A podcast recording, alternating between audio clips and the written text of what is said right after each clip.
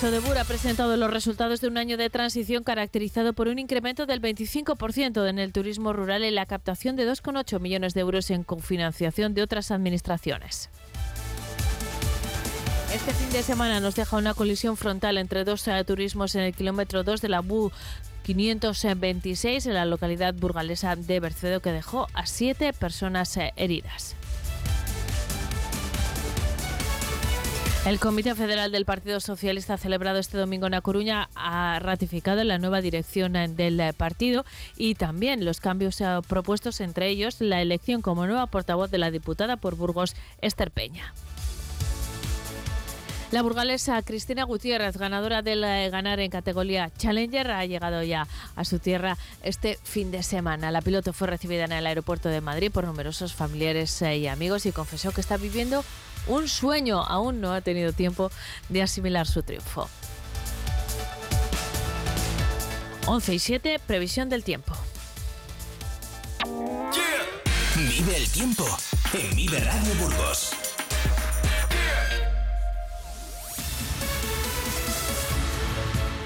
6 grados de temperatura se registran ahora en la capital. El cielo está mayormente nublado, tal y como anunciaba la previsión eh, de la Agencia Estatal de Meteorología, que también anuncia que alcanzaremos los 11 grados de máxima en la capital, igual que en eh, Aranda. 16 eh, será la máxima prevista para hoy en Miranda. Mañana, martes, la Agencia Estatal de Meteorología anuncia intervalos nubosos con nubes bajas que tenderán a desaparecer para dejarnos cielos poco nubosos a lo largo de la jornada. Va a soplar viento del suroeste. Será flojo en eh, general. Y en cuanto a las eh, temperaturas, mañana en Miranda se prevén 17 grados de máxima y 8 de mínima. En Aranda la máxima será de 12 y la mínima de 6. Y en la capital nos vamos a mover entre los 6 grados de máxima de mínima y los 12 de máxima. Son las 11 y 8. Vamos a conocer a la que puede ser la mejor docente de España. Es de Burgos.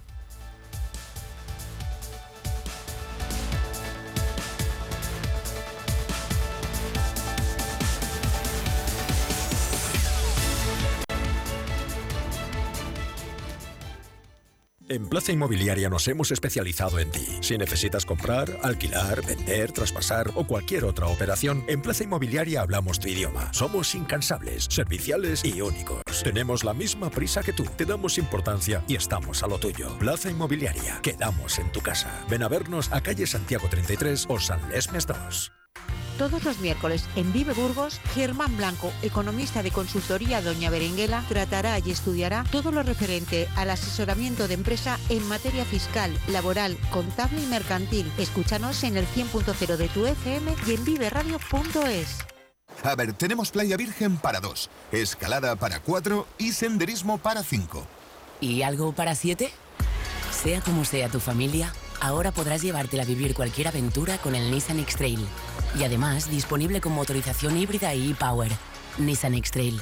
Tu familia, tu aventura. Acércate a tu espacio Nissan. Ibermotor de Santiago, en Burgos. ¿Qué distancia hay de Aranda de Duero a Burgos? 84 kilómetros. ¿Y de Burgos a Miranda de Ebro? 85 kilómetros, pero ¿a dónde quieres llegar? Fácil, al departamento de empresas de Renault Autovican, porque te ofrecen las mejores soluciones de movilidad para empresas, dan cobertura a toda la provincia de Burgos y porque se mueven para que tú no pares. Descúbrelos. Si quieres mejorar tu piel y tu calidad de vida de forma natural, contacta con Sonia García, asesora en belleza natural y vida saludable. Sonia García sacará lo mejor de ti y conseguirás tu mejor versión con productos frescos y 100% veganos. Llama al 947 074926 Sigue a arroba sonia-smile y recibirás un regalo de bienvenida. Descubre los beneficios de una vida más sana y feliz.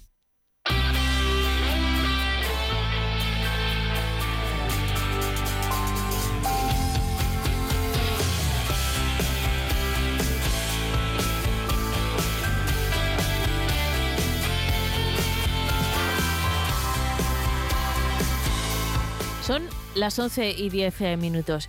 Mm, hoy estamos hablando mucho de educación en este programa y, es verdad que la educación está en la base de, cualquier aspecto que tratemos, sobre todo desde el punto de vista social. Sobre eso creo que no hay ninguna duda. Pero hoy vamos hilando un tema con otro.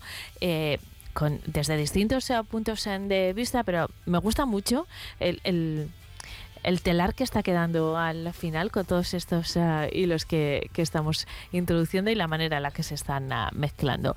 Vamos a introducir uno más. Vamos a hablar de educación y sobre todo de la importancia de los eh, profesionales de la educación, que es la clave, sin duda, no solo del sistema educativo, sino de, cómo funciona una sociedad. Si hace un momento con nuestra pedagoga hablábamos de las responsabilidades de los eh, padres en la educación de nuestros hijos, los docentes también tienen una responsabilidad diferente, sin duda, a la de los eh, padres y no se trata de ponerlas en el mismo plano, ni mucho menos.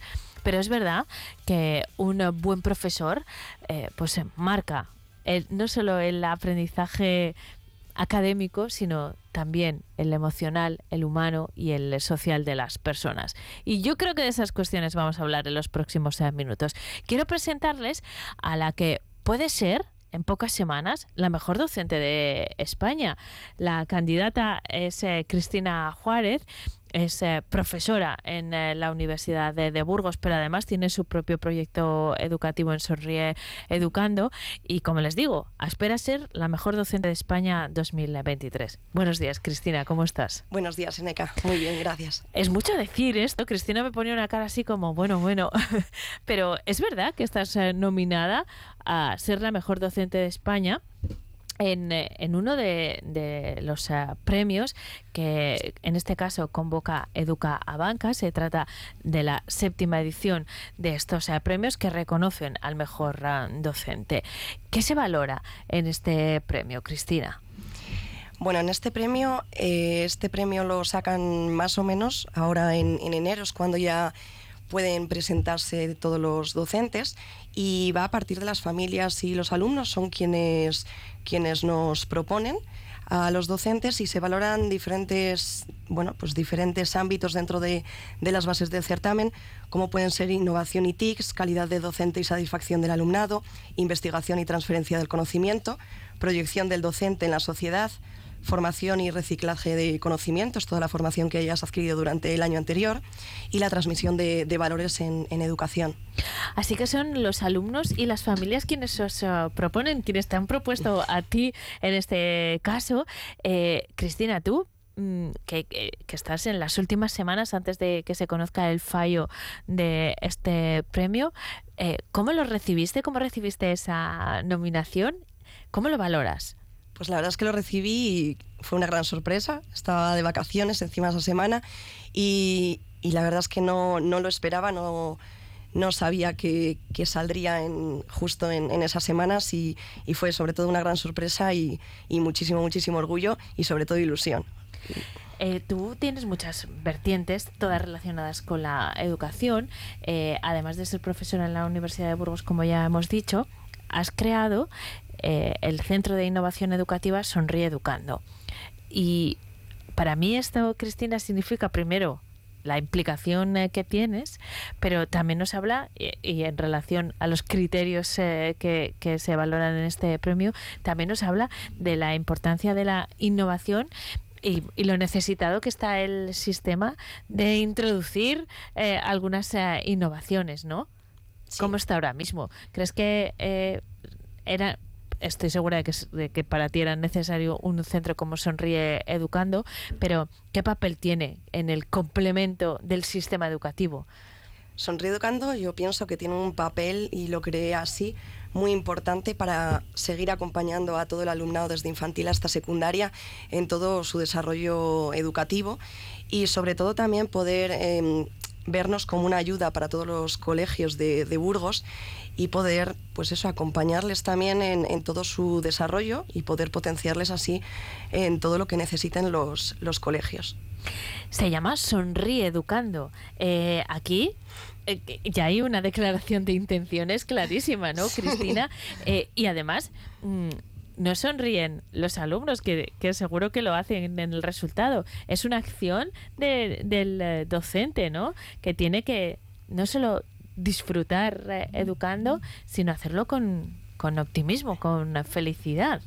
¿Ese es tu, tu punto de partida? Sí, así es. Sonríe Educando, eh, fíjate, fue un, un hombre basado 100% en cómo yo veía la educación y cómo pretendía que fuese con todos los alumnos que pasasen por, por mi centro. Entonces es así, siempre le recibimos con, con una gran sonrisa y a partir de ahí todo ese ala de bienestar y de confianza en el aula es lo que proponemos para que se lleve a cabo eh, dentro de nuestras clases y, y es verdad que ellos así lo ven. O sea, los niños nos describen como profes que siempre están sonriendo, profes que siempre nos ayudan y que siempre están con nosotros. Y, esta que es una profesión tan vocacional, porque no todos los profes sonríen. Ese sí es un, yo entiendo que una debilidad del sistema. No es tu caso, pero, pero bueno, estás en contacto con muchísimos uh, docentes o, o, con alumnos eh, que de, transmiten su experiencia y hay muchos profes que no sonríen porque no están disfrutando de su trabajo, ¿no? ¿Qué está pasando ahí? Bueno, esa es la, la gran pena ahora mismo que, que, bueno, siendo una profesión tan vocacional o que debería de ser así dentro de, de todas las aulas, no lo está siendo. Y bueno, o sea, al final es lo que eh, pues tira un poco por, por tierra todo, todo realmente el trabajo tan bonito que, que lleva esta profesión en sí. ¿Y es un problema del sistema, tú crees, Cristina? ¿O es un problema del o sistema? de la sociedad? ¿O no sé? es un problema del sistema, de la sociedad y de, y de los, las propias personas. Al final es la propia persona quien, quien elige esta profesión, nadie le está obligando a ello y a partir de ahí es quien se debe de involucrar realmente un 100% en, en todos estos niños.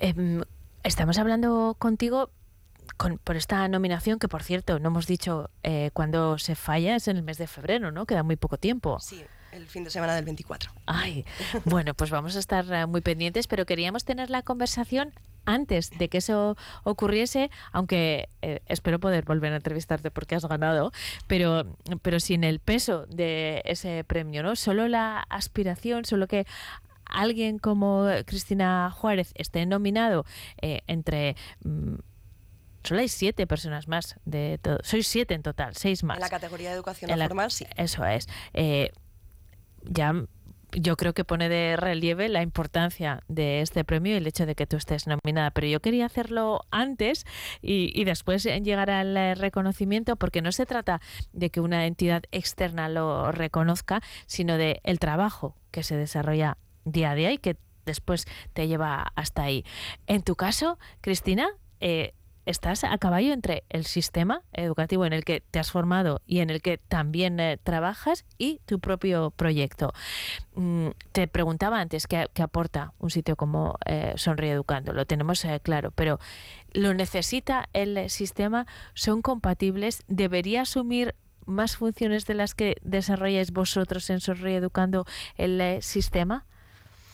Yo pienso que este tipo de centros sí que son muy importantes muy importantes en la educación de todos los niños y también se tendría que ver por parte de los colegios esa gran importancia que tenemos y el peso que llevamos, porque llevamos una gran, una gran mochila que muchas veces no se ve.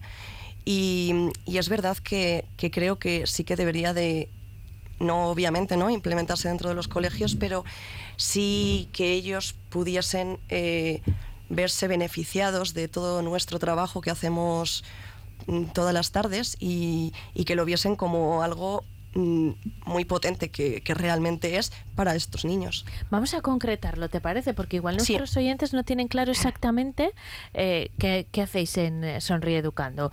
Eh, ¿Qué tipo de, de clases se, se imparten? Eh, ¿A qué edades? Pues mira, Sonríe Educando eh, realmente eh, rompe un poco con el, con el paradigma que, que, conocemos dentro del sistema. Entonces se dan clases eh, divididas en infantil, primaria y secundaria y se hace acompañamientos de diferentes modos.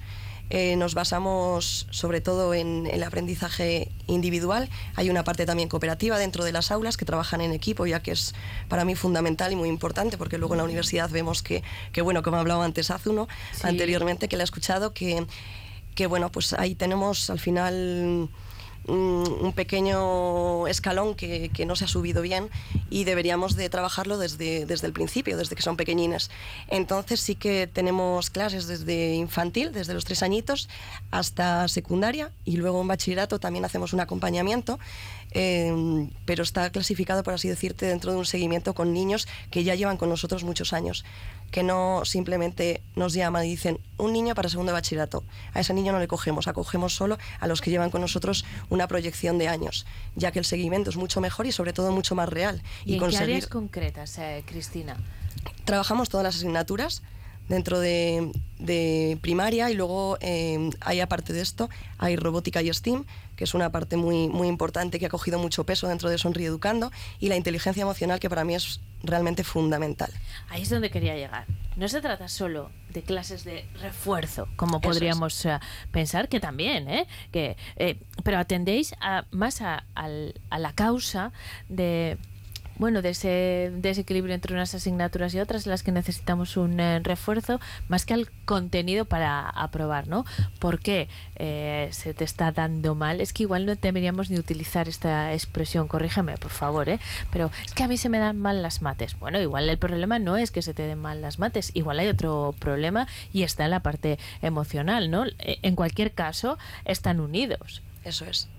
Están totalmente unidos y muchas veces es desde los coles, es lo que pretendemos que, vean todos los docentes que ante una mala asignatura o ante algo que a un niño cree que se le da mal y esa desmotivación, porque vienen muchísimos niños muy desmotivados y es una pena verles en un segundo de primaria tan desmotivados y tan tristes, hay una parte anterior que nadie ha puesto foco en ella. Entonces tenemos que poner foco en esa parte emocional, porque si ese niño está mal, eh, es imposible que nos sentemos con él e intentemos explicarle cualquier asignatura, porque si no vamos a la primera parte, que es por qué este niño está mal, a partir de ahí se nos abrirán todas las puertas a poder trabajar con él. Pero si esto no está fundamentado, realmente eh, el objetivo va a ser imposible conseguirlo. Hoy hemos hablado mucho de frustración a través de las diferentes generaciones. Mm. Claro, si uno está frustrado porque eh, estudia mucho, pero no los resultados no son los que se esperan, por ejemplo, eh, siempre esa asignatura va a suponer un hueso duro de roer, eh, aunque lo comprenda, ¿no? Pero tiene ya ahí por delante una barrera que hay que superar. Eh, los padres entendemos esta situación porque a veces buscamos eso, que aprueben la asignatura, ¿no? pues sí hay un, hay un porcentaje más pequeño, diría yo, de padres que realmente buscan solo que se apruebe esa asignatura y cada vez hay más familias que son las que buscan encontrar realmente por qué no aprueba esa, esa asignatura. Y es verdad que esas familias al final te acompañan día a día, muy de la mano, y gracias a ellas y a toda la información que nos aportan, nos abren esas puertas a saber más sobre el niño y cuanta más información tengamos, mejor le podremos ayudar. Cada vez que hablamos de educación, eh, colocamos encima de la mesa todos los agentes. Los docentes sois una parte importantísima. El propio sistema que, al que, estamos también de alguna manera analizando en esta conversación, pero también las ah, familias, ¿no? ¿Es fácil lidiar con todos esos eh, factores? Bueno, pues yo creo que sí que es fácil. Yo creo que sí que es fácil siempre y cuando tú tengas una mirada empática sobre todo. Cuanta más empatía tengas y más puedas comprender a esa familia, más vas a comprender por qué necesitan venir y por qué creen que, necesitan esa ayuda. Y a partir de ahí, la verdad es que todo fluye. Está claro que, como en todos los trabajos, hay de todo y siempre cuando trabajas cara al público te puedes encontrar mm, bueno, pues diferentes perfiles, pero yo diría que vamos, o al menos en, en Sonríe Educando tenemos la gran suerte de, de, que son familias extraordinarias y nos acompañan y sobre todo quieren el bien de, de la infancia y el bien de ese niño, de esa niña.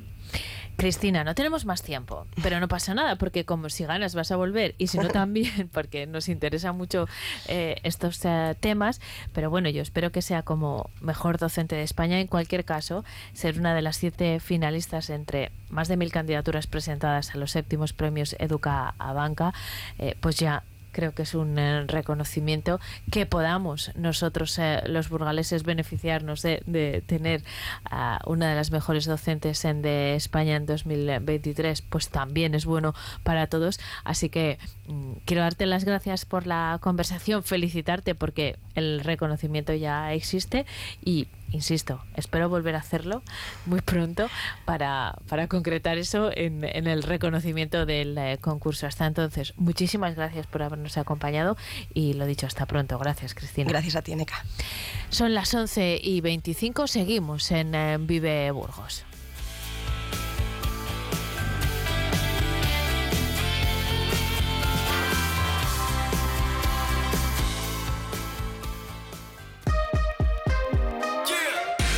Vive Burgos con Eneca Moreno.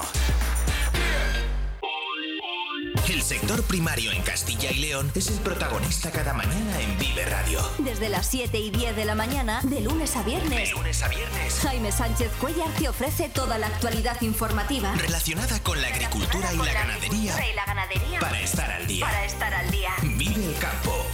De lunes a viernes, cada mañana. Vive el campo. Aquí, en Vive Radio. Todos los miércoles en Vive Burgos, Germán Blanco, economista de consultoría Doña Berenguela, tratará y estudiará todo lo referente al asesoramiento de empresa en materia fiscal, laboral, contable y mercantil. Escúchanos en el 100.0 de tu FM y en viveradio.es.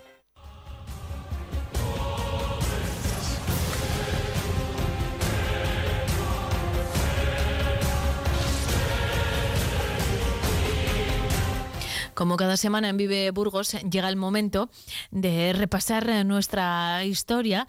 Lo hacemos desde muchos ángulos, pero siempre con eh, la guía de Jesús Toledano. ¿Qué tal, Jesús? Buenos días. Muy bien, Eneca, ¿cómo estás? Pues eh, encantada de saludarte y hoy estoy casi convencida de alrededor de qué fecha va a girar esta sección, porque estamos a finales de enero. Bueno, no al final final, porque eh, el calendario tiene que adaptarse también a las eh, celebraciones. Y aunque hay muchas eh, citas en la provincia este mes de enero, empezando por San Sebastián, siguiendo por San Antón, al que ya le dedicamos, un programa, eso es, o, ah, podríamos hablar de la fiesta de los jefes, por ejemplo, pero no sé por qué me da que nos vamos a quedar en la capital. ¿De qué hablamos hoy? Pues vamos a hablar del santo patrón, casi nada. Y no es baladí porque aunque se nos pasa, como tú bien dices, como fiesta del invierno, que es un tanto desapercibida, ¿no? Porque no es un día festivo, porque em, de alguna forma, bueno, pues eh, cierto es que incluso cometemos errores lingüísticos de a San Pedro y San Pablo en verano llamarle las fiestas patronales, y no lo son. Eh, como hemos eh, contado tú y yo mil veces en diferentes programas, las fiestas de verano se pusieron en esas fechas San Pedro y San Pablo por lo climatológico, pero en ningún caso por el patronazgo que en este caso ostenta Lesmes, casi nada. Y fíjate, te cuento una curiosidad, y es que durante un tiempo, en la transición, cuando llega la democracia afortunadamente a nuestras vidas, había que decidir una fiesta local. Y en Burgos se discutió sobre si ser la fiesta del Curpillos o ser la fiesta de Lesmes. Y había una voz, un aserto que yo conozco que decía, eh, no, la fiesta de Curpillos, que es de Burgos, que Lesmes es francés. Bueno, pues eh, como quiera que sea, desde luego que vamos a celebrar la fiesta de San Lesmes y sobre todo, bueno, pues un, hombre que ha dado un paso, ha dado paso a muchas de a lo que es desde luego una edificación y lo que es un complejo urbanístico casi en el centro de Burgos y a partir de ahí, pues desde luego que ahí desarrolló su vida y lo mejor que podemos hacer es conocerle desde sus orígenes.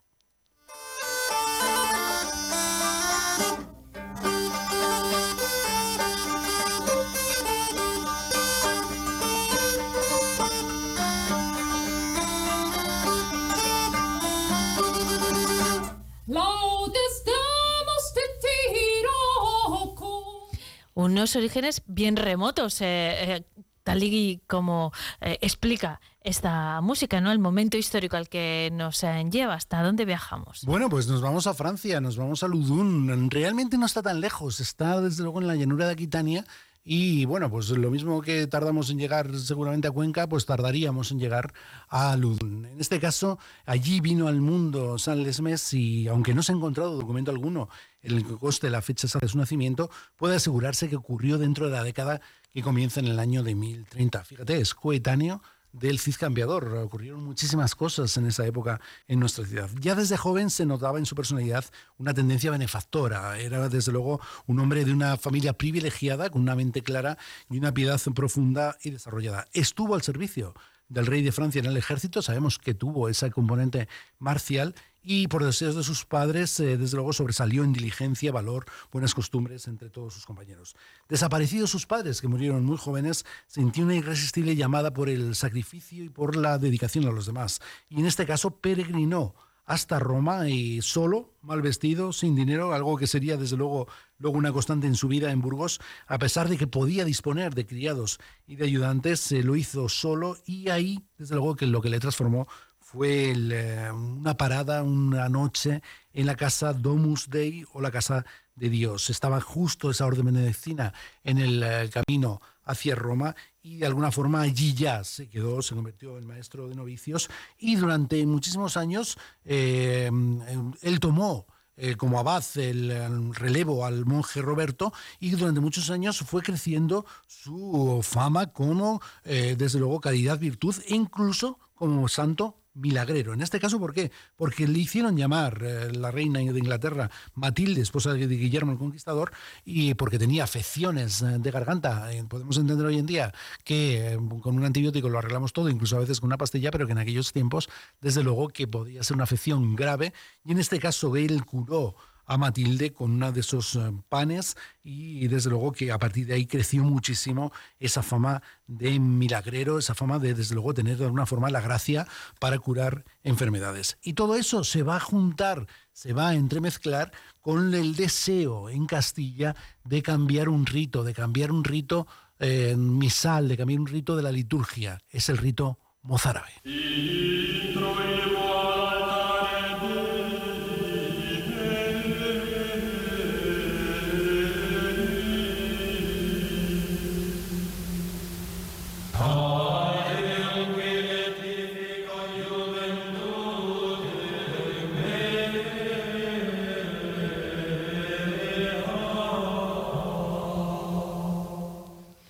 Fíjate, Neca, estamos escuchando la misa mozárabe que todavía hoy se celebra en, Toledo. Y es que eh, una reina, Constanza de Borgoña, quería precisamente, ella le conocía bien, por su pasado francés, eh, en este caso eh, esposa segunda de Alfonso VI de León, era hija del duque Roberto I de Borgoña, quería cambiar el rito eh, mozárabe que se estaba imponiendo a nivel peninsular a través de la reconquista, pero sobre todo de la influencia de Toledo todavía, del reino visigodo en la Castilla que se estaba formando y ampliando, y lo que quería era imponer también con la aquiescencia de los papas de Roma el rito misal romano, y en este caso, qué mejor que traer a un monje, primero, con fama de benefactor, y segundo, con eh, esa capacidad de poder, de, alguna forma, por su presencia en Roma, por su presencia muy cercana a la orden benedictina, de poner e imponer los ritos romanos. En este caso, doña Constanza lo hizo llegar y se impuso sobre esa liturgia hispánica o rito mozárabe, que es, como digo, es una liturgia de la Iglesia Católica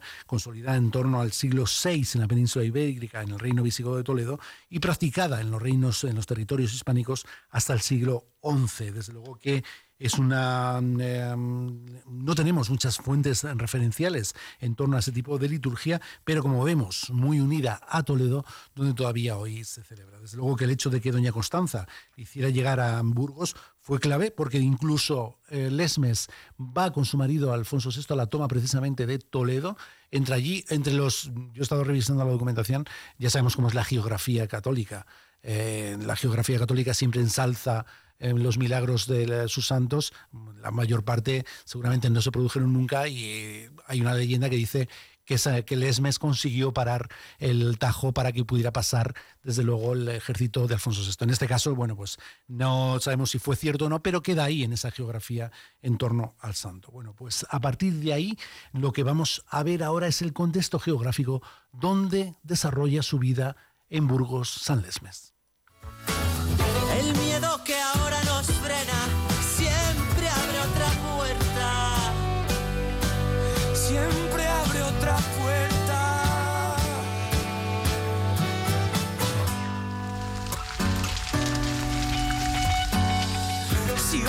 Rondando al sol.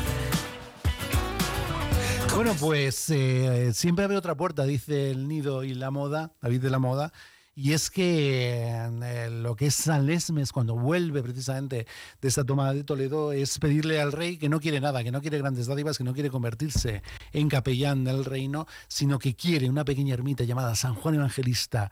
Recordemos aquel Burgos, todavía hoy vemos la puerta de San Juan, recordemos aquel Burgos con lo que hoy, eh, desde luego, podemos ver la iglesia de San Lesmes justo enfrente, digamos que eh, un poquito en la que es la zona de Hortelanos, ahí podríamos estar, en este caso, la ermita de San Juan Evangelista. Y allí desarrolló su vida monacal, se trajo una pequeña colonia de monjes eh, franceses y desde luego que de- bueno, pues, eh, de- desarrolla su vida en este contexto de beneficencia a los peregrinos, está en pleno camino de Santiago y a todos los menesterosos que por allí pasan, desde luego. Tenemos que tener en cuenta que aquella puerta de San Juan estaba, por ejemplo, al lado de la Posada de las Ánimas. Es maravilloso. La Posada de las Ánimas era el lugar eh, ya extramuros donde los que no podían pasar, los que no podían entrar en la ciudad, se podían quedar. Eso los que podían pagarlo, porque los que no, que no, los que no, solo podían, desde luego, dedicar Estamos hablando del límite de la Claro. ciudad, donde ahora está eh, el arco de San Juan. de San Juan. Exacto, Ahí terminaba la ciudad de Ahí terminaba la Burgos. ciudad de Burgos por el este. Y es más, Alfonso VI,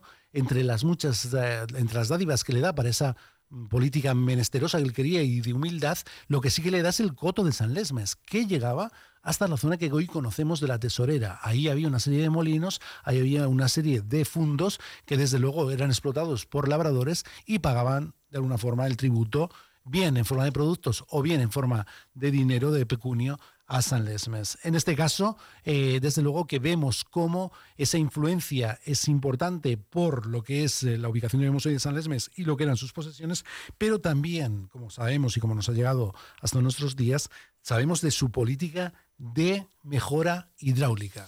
Eso es porque eh, San Lesmes, y además tú lo has reivindicado en eh, diferentes foros y en muchas ocasiones, más allá de su figura religiosa, eh, sobre la que no vamos a entrar y es eh, bien conocida, yo creo Jesús ha repasado algunos de, de sus milagros y, y ese aspecto religioso eh, queda parte del trabajo civil que realizaba eh, Claro, San porque sabemos que Burgos tiene tres lirios, el pico, el vena y el alanzón. Pero no solo eso. Hoy, cuando vamos por la calle San Lorenzo, cuando vamos por la calle Oriente Unifaz, podemos leer en esas placas de porcelana. Es una de las, eh, desde luego, de los aciertos más grandes que tuvo el ayuntamiento en los años 90, colocar esas placas de porcelana explicándonos el pasado de la calle. Podemos eh, leer la calle Cantarranas, podemos leer la calle, desde luego, Cantarranas la mayor o Cantarranas la menor. Imaginémonos tres ríos y multitud de arroyos que atraviesan la ciudad. Todo eso en un tiempo medieval, estamos hablando del siglo XI, eh, lleva muchas veces a, desde luego, a pestes, a que aguas que están eh, de alguna forma contaminadas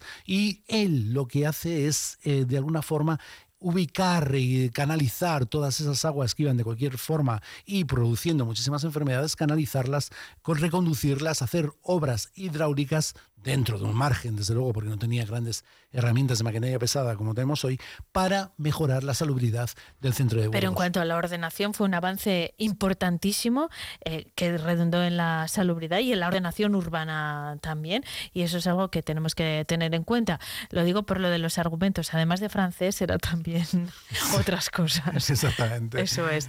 Eh, Jesús, ¿seguimos adelante? Pues seguimos porque lo que vamos a conocer precisamente es lo que se va a celebrar este domingo, esa fiesta de San Lesmes.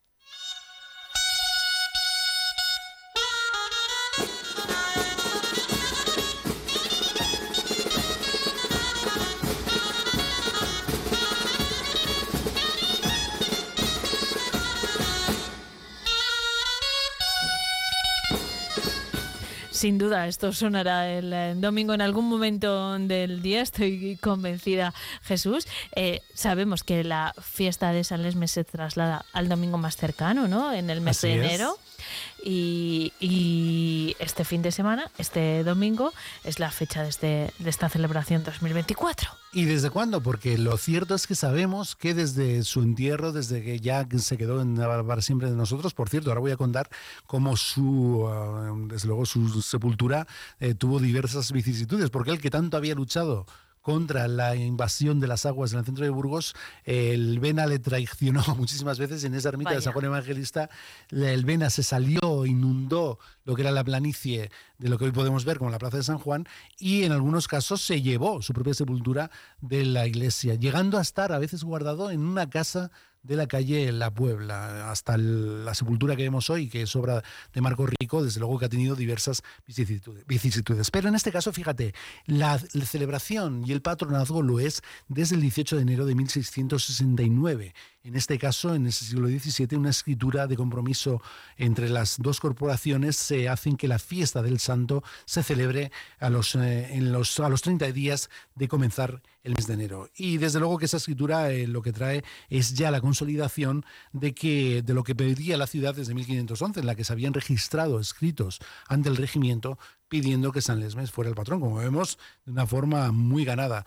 Em, a través de él y acerca de él, pues hay instituciones importantes como la Hermandad Adelmus, en este caso una hermandad eh, benefactora también, que lo es eh, desde ese siglo XVII eh, también, y el hermanamiento con Ludun, con su localidad original, lo es desde los años 70, en la que un escultor precisamente burgalés residente en Ludun tomó la iniciativa de hacer ese hermanamiento que hoy nos trae a varios eh, ciudadanos franceses y a varios miembros de, las, eh, de los representantes franceses a nuestra ciudad y por supuesto en ocasiones lo, ha hecho, lo han hecho con profusión, con actos incluso de fin de semana completo.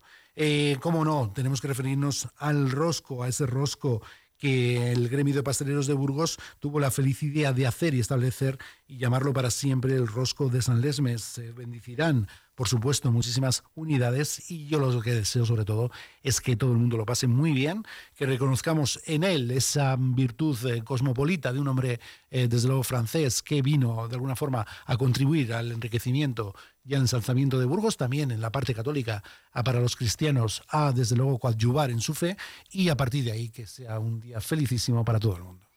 Pues eh, eso les deseamos a, todos los eh, oyentes y a ti también, Jesús. Te esperamos el eh, próximo lunes para hablar de otras cuestiones. Volveremos a abrir una nueva página de hoy, Historia y Actualidad. Hasta entonces, muchas gracias. Hasta entonces, Seneca, gracias.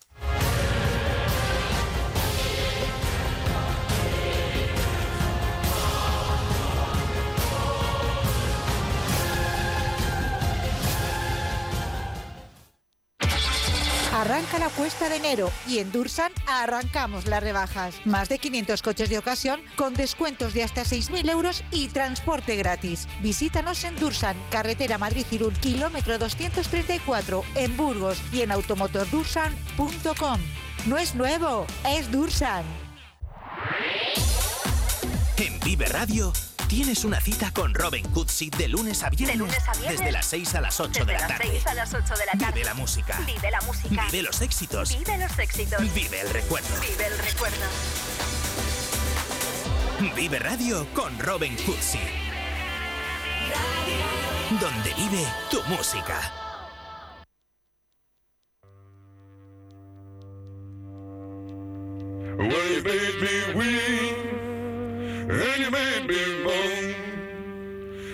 Cause me leave, child, my happiness.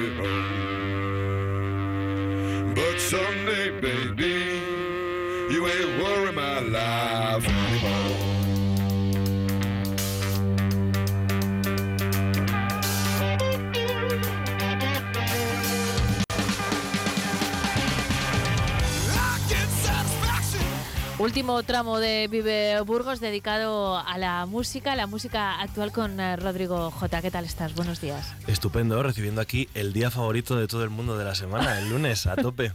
es nuestro día favorito porque viene Rodrigo. Oye, quiero decirlo, cada vez me gusta más tu cinto.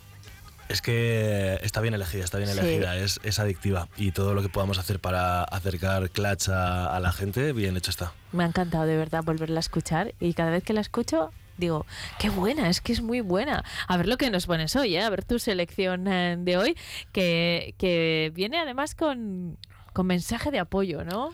Claro, porque ahora estamos a finales de, de, mediados finales de enero. Es una época en la que la chavalería está de exámenes entre los, los de convocatoria ordinaria y ya las recuperaciones. Y he traído un poco eh, mi experiencia personal como estudiante y un poco de ánimo y un poco de apoyo para todos, que sabemos que son épocas un poco complicadas. Qué bueno, me parece, me parece muy importante. Son épocas complicadas y a veces eh, un descanso para escuchar una de estas uh, canciones es más productivo. Las opciones, que ya es el siguiente nivel ya de, de esquicie mental. Eh, muchas veces sacarles a un conciertín luego llegan a casa y dicen, hostia, pues este rato que he estado sin pensar en estudiar, luego vuelves a estudiar como con la cabeza renovada y va todo mucho mejor. Venga, pues ¿cuál es tu selección en este sentido? Pues a ver, mi selección, la primera canción va con un poco de trampa, porque... ¿qué, ¿Cuál es el primer consejo que le, que le doy yo a la gente? Un poco de picaresca castellana, coopera al de al lado. ¿Qué me ha pasado a mí esta semana? Que he quedado varias veces con ya nuestro habitual en la sección Mario Andreu y lleva toda la semana tarareando una canción y he dicho, pues me vas a hacer los deberes del Vive Radio, porque esta canción, que, ¿cuál Pero es? Eso se llama trabajo en equipo, Claro. un proyecto común. Se puede llamar de muchas maneras. Sí, sí. Lo, lo vamos a llamar trabajo en equipo. Entonces le dije, Mario, ¿qué estás tarareando? Porque me sonaba a mí de algo. Y estaba tarareando la canción Papa Was a Rolling Stone de The Black Crowes. Que a mí me gustan mucho, les descubrí porque tienen un directo en el Monsters of Rock de, en Moscú del 91 que es impresionante. El cartel era eh, The Black Crowd, Pantera, eh, Metallica y ACDC, que se dice pronto. Y es un directo que está en YouTube y recomiendo a todo el mundo verlo porque, claro, un cartel con tres, con tres grupos estadounidenses En Rusia. en la Moscú del 91, últimos años de la Unión Soviética, pues te puedes imaginar eh, una cantidad de policía ingente, helicópteros rondando el estadio continuamente, una cosa bastante espectacular. Así que si te parece, dejamos aquí la recomendación de Mario Andreu y a ver qué os parece.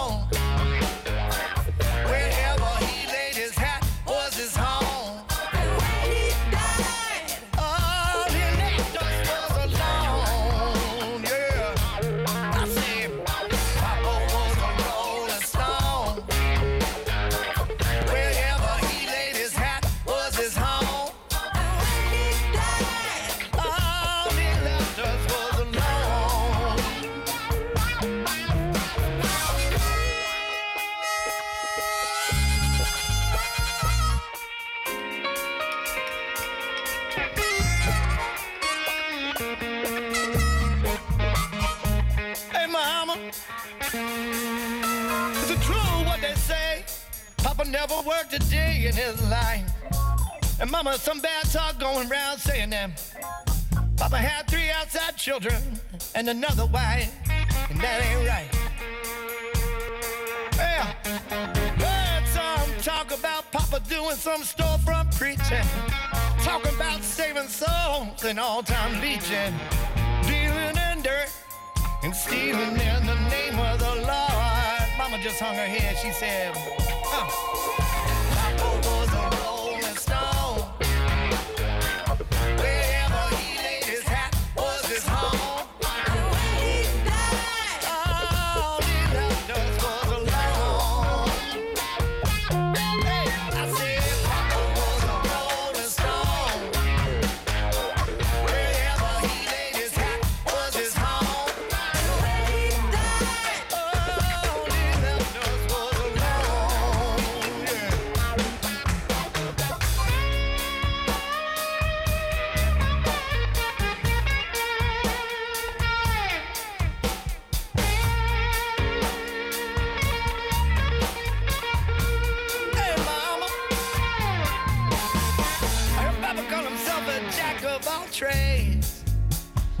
An early. Folks said Papa would beg, and just to pay his bills. Folks said Papa never was much on thinking. Fantástica. Primera elección, eh, Rodrigo, me ha gustado muchísimo. Eh, y hoy, normalmente nuestros oyentes ya saben que seguimos eh, un orden de, bueno, independientemente del tema, pero el segundo tema casi siempre es música que le puede gustar a Neca, ¿no? Pero hoy voy a sacrificar mi tema espero un monográfico de todo canciones que le gusten a Neka. Y aunque la verdad es que me gustan todas, no sé por qué decimos esto, porque nos hace gracia Rodrigo y a mí, básicamente. Pero es que hoy tenemos eh, invitados, ¿verdad? Tenemos invitados, es una semana importante y destacada para la, para la escena burgalesa porque nuestro grupo de post-rock favorito, Cheddar, eh, han, presentado, han presentado disco esta semana y llevaban mucho tiempo ya, llevan un año con muchos directos, tocando mucho, con mucho movimiento y, y ya estábamos siendo todos un poco pesados, en plan, oye, ¿cuándo podemos escuchar esto en casa, grabado bien, con calidad? Sobre todo también porque ya sabes que a mí me gusta mucho dar la chapa con los grupos que me gustan a la gente y es difícil recomendar grupos que todavía no tienen nada subido a redes. Porque es casi un acto de fe ir a un concierto que te ha recomendado pero que no, no tienes ni idea de qué va. Pues vamos a escuchar primero, si te parece, eh, uno de los temas de ese nuevo disco de Cheddar. Nada, un fragmentito porque queremos saludar a los ah, protas. Pero sobre todo, eh, con esto lo que pretendo es que todos nuestros oyentes, los que conozcan a Cheddar, se congratulen y, y los que no, pues se- se sitúen rápidamente. ¿Te parece, Rodrigo? Me parece perfecto. Adelante.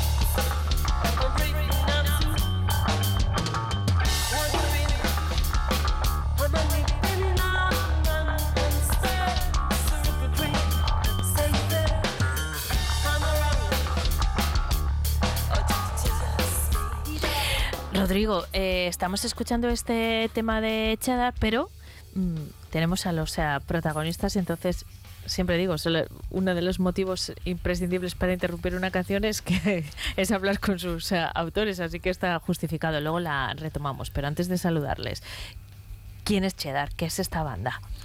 Pues hombre, eh, Cheddar eh, yo creo que es el máximo exponente aquí en Burgos ahora mismo de post-rock, que es este género que conocemos mucho en España en grupos instrumentales, pero aquí eh, contamos con la, con la voz maravillosa de, de Clara, que creo que le hace muy bien.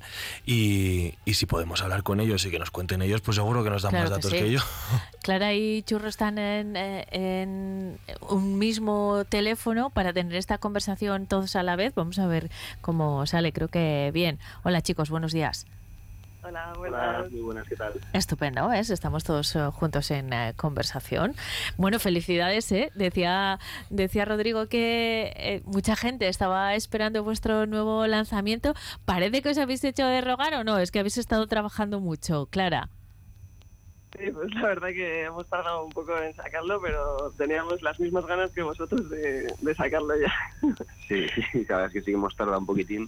Sí que la gente estaba un poquito ya, como decía antes, un poquito Rodri, que estaba un poquito ya cansada ¿no? de esperar. Pero bueno, yo creo que eh, lo bueno se hace esperar, ¿no? Como Bueno, ya está aquí. Lo bueno se hace esperar y está aquí y ya está. Bueno, y también, y también que creo que, es importante que la gente valore eh, todo el proceso de creación y de composición de un disco, que estamos un poco acostumbrados a, a géneros que igual son más, más sencillos, que no se me malinterprete eh, que este, y al final es un proceso artesanal que entre la composición, la grabación, pasar por el estudio, eh, producir los temas, es que es lo que se tarda en hacer un disco. Un disco, claro, porque no es un lanzamiento tema a tema, es un disco. Correcto. Eh, primer matiz importante que últimamente tenemos que hacer. Eh, Clara, churros, el que queráis, pero vosotros queríais lanzar un disco, ¿no? Completo, un proyecto entero. Eso es, sí. Sí que es verdad que durante el proceso de grabación nos entraron dudas de, de si lanzar canción por canción o hacerlo todo junto, o primero una canción y luego el resto. Porque claro, hoy en día sí que te das cuenta de que en Spotify, en las redes musicales, pues se va haciendo eso, ¿no? Van sacando un tema, luego otro, luego te sacan otros tres o luego toda la vez.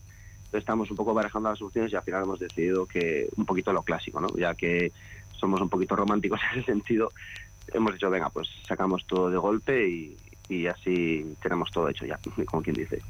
¿Y cómo es el cómo es el proyecto, Clara? Eh, os habéis tomado vuestro tiempo, como decía Rodrigo, porque lo requiere, pero bueno, me imagino que porque también hay un trabajo creativo primero y, una idea que queréis eh, defender. ¿Cuál es?